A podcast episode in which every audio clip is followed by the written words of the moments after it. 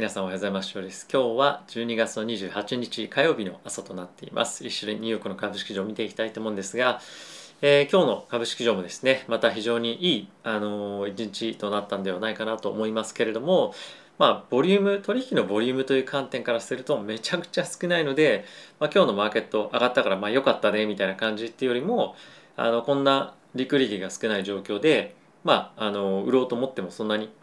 積極的には売れないので、まあ、そういったところもあって、まあ、買いが中心のフローになっているんじゃないかなと思っています。なのでまあ非常に安心感出てるというよりもあの今の動きについては特にま気にする必要も正直ないかなと思ってはいますけれども、まあ、やっぱりある程度もう悪いニュースっていうのは織り込んでるよねっていうような雰囲気っていうのは非常に強く出てきていると思うので今後年明けですかね FOMC のミニッツだったりとか、まあ、あとはバイデン大統領が現在推し進め推し進めようとしているインフラ法案に対しての予算がしっかりとつくのかどうかですねこの辺りは非常にまずは2022年になってから最初の注目ポイントというふうになってくるので、まあ、この辺りは非常に気をつけていきたいポイントかなと思っております。まあ、あとはですねやっぱりこの利上げっていうものが非常に意識されている一方で10年債の金利とかっていうのが全く今上がってこないんですよね。まあ、そうなってくると、まあ、継続的なインフレの上昇っていうものに対して、まあ、そんなにマーケットはま織り込んでないもしくはまあ、実際にそういうふうにできないんじゃないかっていうところもやっぱりある程度見てる人も多いと思うんですね。なのでまあその辺りが上がってくるかどうかっていうところが、まあ、一つのその株式相場に対しても、えー、インパクトも出てくると思いますし、まあ、あとはどういう状況で上がってきてないかっていうのも今後またまあ、あると思います。今は結構その GDP の成長率っていうのが、まあ、徐々に予想も切り下げられてきたりとかして、えー、経済の成長性について少し危ういんじゃないかっていう見方があったりとか、まあ、ただそれは成長がずれ込むだけだよねっていうので、まあ、大丈夫に今とどまってると思うんですけれどもそれがいやいや長期的にまだオミクロン来るから落ち込むでしょみたいな感じになってくると、まあ、金利が下がるイコール株式も下がるみたいな感じになってくると思うので、まあ、その辺りは株式相場がどう経済の成長性を見ているかもしくはその債券相場でもいいんですけれどもどういうふうな物価上昇だったりとかえその辺り経済の成長性を見込んでるかっていうのを、まあ、少し感じながら年明けもしっかりやっていきたいかなと思ってます。結構やっぱりその辺りが非常に重要になってくる、え今マーケットの相場のタイミングだと思うので、え注視して見ていきたいかなと思っておりますでここから一緒に指数見ていきたいと思うんですがその前にですが、えこのチャンネルはですねファンズ株式会社様にスポンサーについていただいております。でファンズはですね、個人投資家が企業に対して間接的に貸付という形で投資をできるプラットフォームになってますので、ぜひご興味ある方は概要欄にリンク貼ってますので、チェックしてみてください。ということで、えー、指数見ていきたいと思うんですが、えー、ダウがですね、0.98のプラスですね。で、S&P に関してはオールタイムハイ更新ということで、えー、プラスの1.38%、ナスダックがプラスの1.39%、ラッセル2000がプラスの0.89%という推移で終わっていました。で米国の10年債の金利なんですけれども1.48というところで、まあ、ほぼ動きないですね、はい、この辺りはあの世界的にも今結構お休みモードな感じでもあるので、まあ、ほぼ動いてないっていう感じで、えー、良いかと思いますでドル円に関しては、まあ、そんな中でも上昇していて114.90というところで上がってはいますけれども、まあ、基本的にはまだしばらく上がっていくんじゃないかなと思うんですね。なので、まあ、あのダウンサイドで見ると短期的にはいいかもしれませんが基本的には上昇していくというところをまだ安心感を持って見ていても、まあ、いいんじゃないかなと僕は思っていたりはします。はい、でまあそんな中なんですが原油ですね2.75%上昇していて現在75.82というところで推移をしております。でこれ経済の見通しとして、まあ、いきなりこの今日上がってますけれども、まあ、ものすごく良くなっているというよりも、まあ、さっきも言ったみたいにある程度悪材料出尽くし感っていうのが、まあ、こういったところにも少し反映をしているんじゃないかなと思っています。まあこれやっぱりこれもあの株式市場と含め同じで、えー、年明けてからですねどういった方向に動いていくか、まあ、その辺りは注視しながら判断をしていきたいなと思ってます。やっぱりこの年末年始リクリティ本当少ないのであのあまり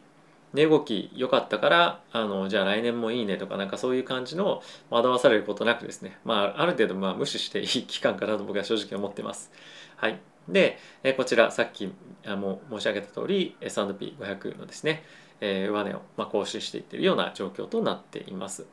はいまあ、こういうふうにあの高値更新してるとかなり安心感は出てくるかなと思うのでまあ、一つポイントとして、えー、まあ見てチャートの、あのまあ、チャートとして見てはおきたいかなと思ってました。はい、でこれが10年債の、えー、債利回りですね、まあ、ほぼ動いてないですね。はい。まあ、非常にレンジの中でも推移してますし、まあ、ほぼ、えーまあ、影響なしというか感じかと思います。まあ、あとはですね結構注目個別株でしていきたいのはテスラですね。テスラかなり戻ってきた感じはあります。であとは流動性っていう観点からもこの1ヶ月とほぼ変わらない状況ぐらいはあるのであのまあこの辺りはしっかりと買いがさすが入ってるなっていう感じですかね、まあ、ある程度イーロン・マスクさんのイーロン・マスクさんイーロン・マスクの売りもですね、まあ、終わったっていうのが、まあ、この辺りにしっかりと織り込まれてきてるんじゃないかなと思ってます。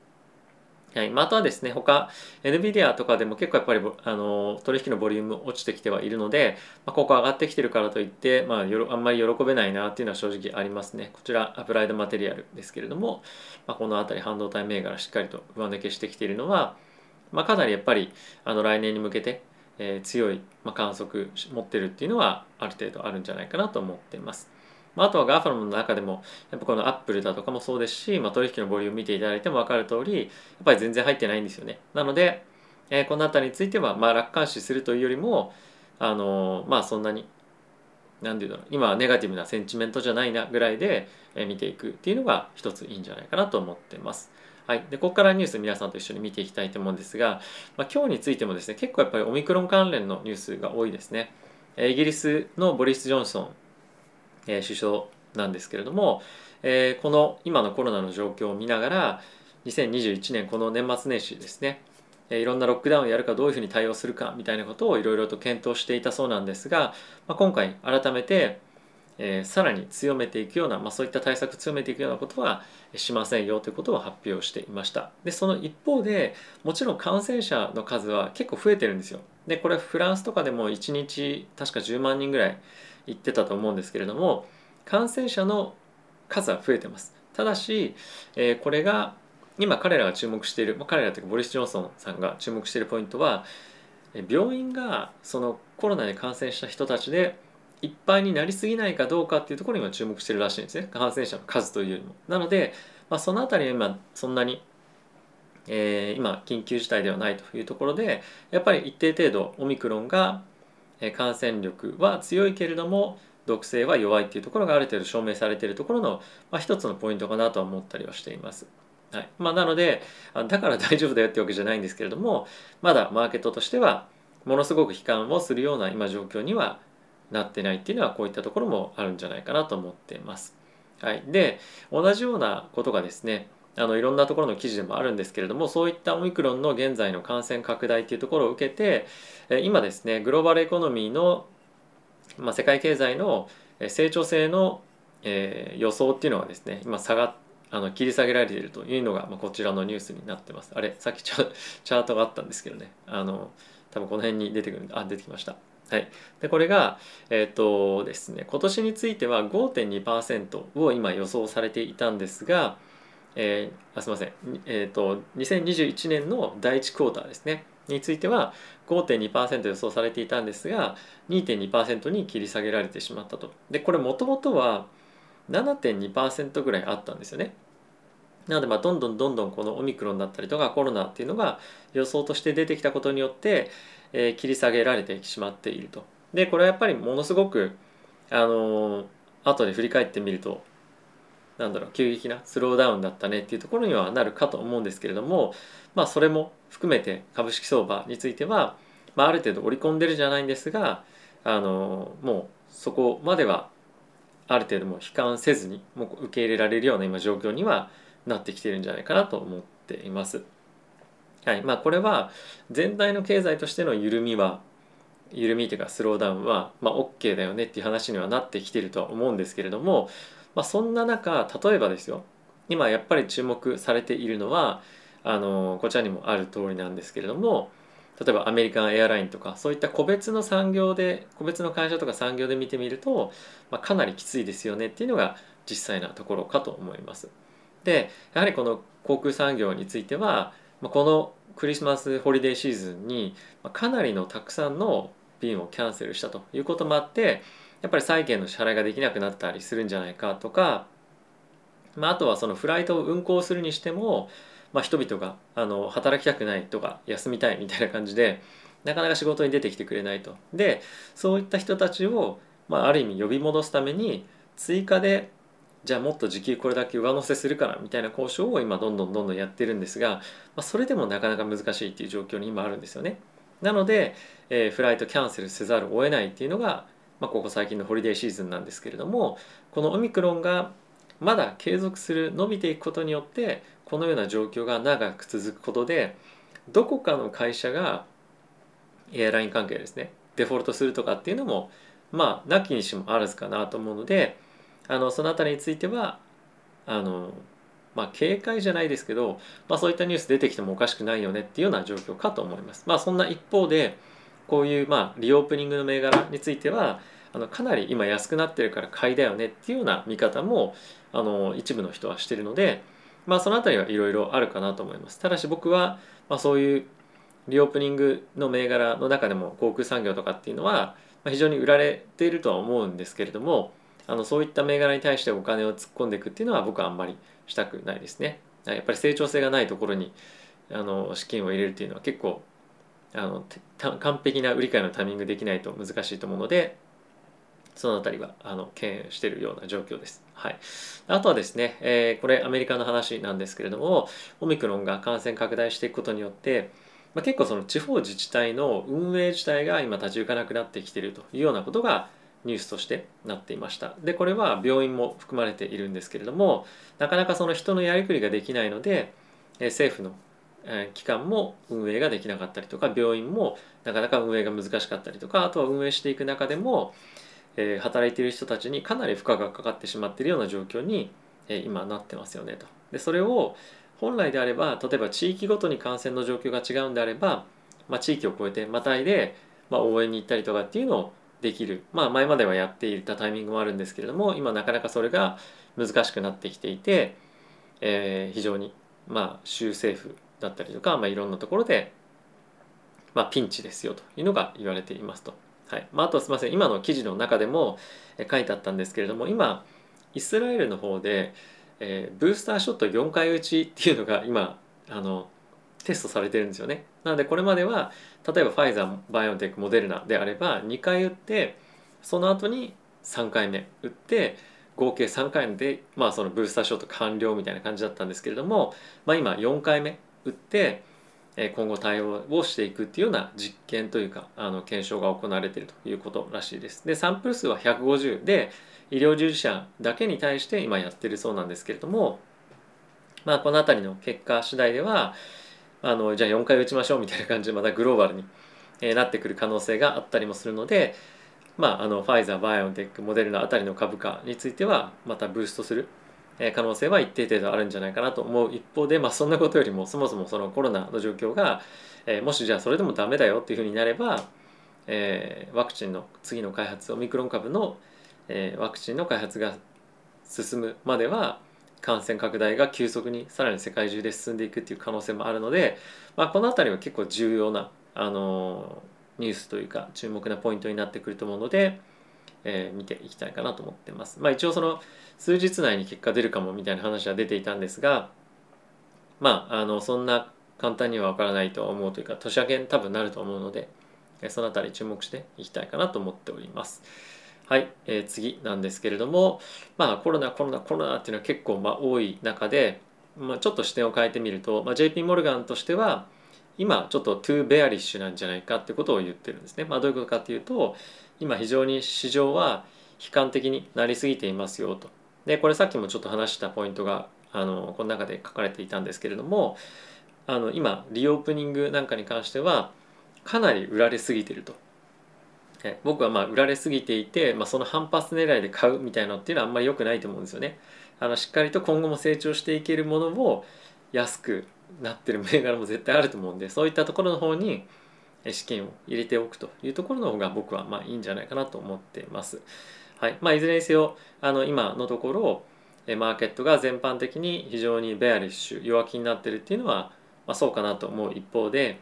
えこの年末のタイミングで結構そのクリスマスラリーみたいな感じで戻ってきてますよね。でそこでえー、また上がってきたものをドカーンと年始であの売り叩かれるみたいなこと十分、まあ、あると思うので、まあ、 too bearish なのかどうかっていうのはあの気持ち的にはそうかもしれませんが price action 的には今結構戻ってきてはいるので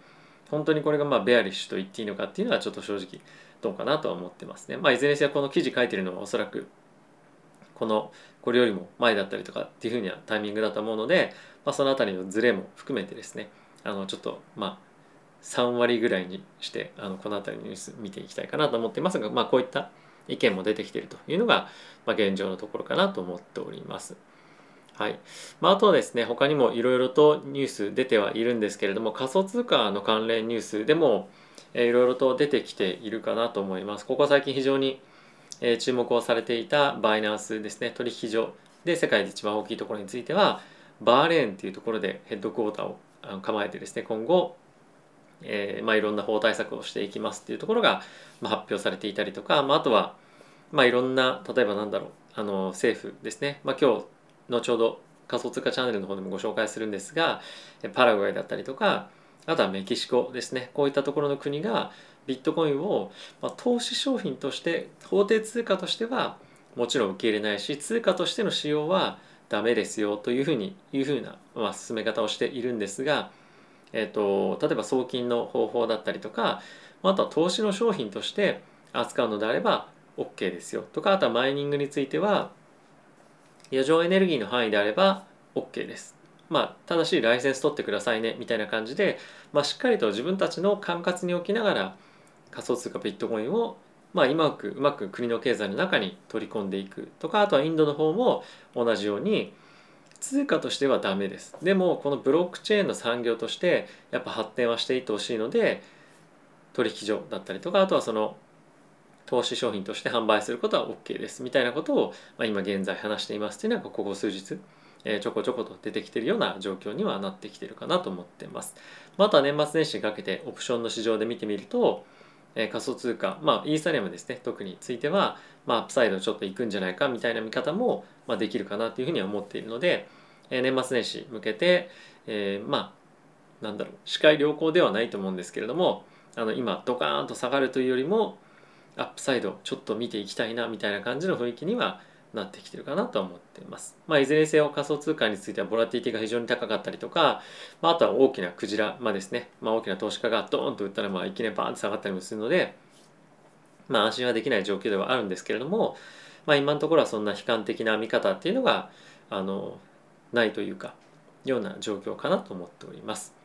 はい。ということで、えー、皆さん今日も動画ご視聴ありがとうございました。もう本当にあと残すところわずかということで2021年も終わりですよね。えー、毎日本当に寒い日々なんですけれども、えー、どうか体冷やさぬよう、え、お過ごしいただければ幸いです。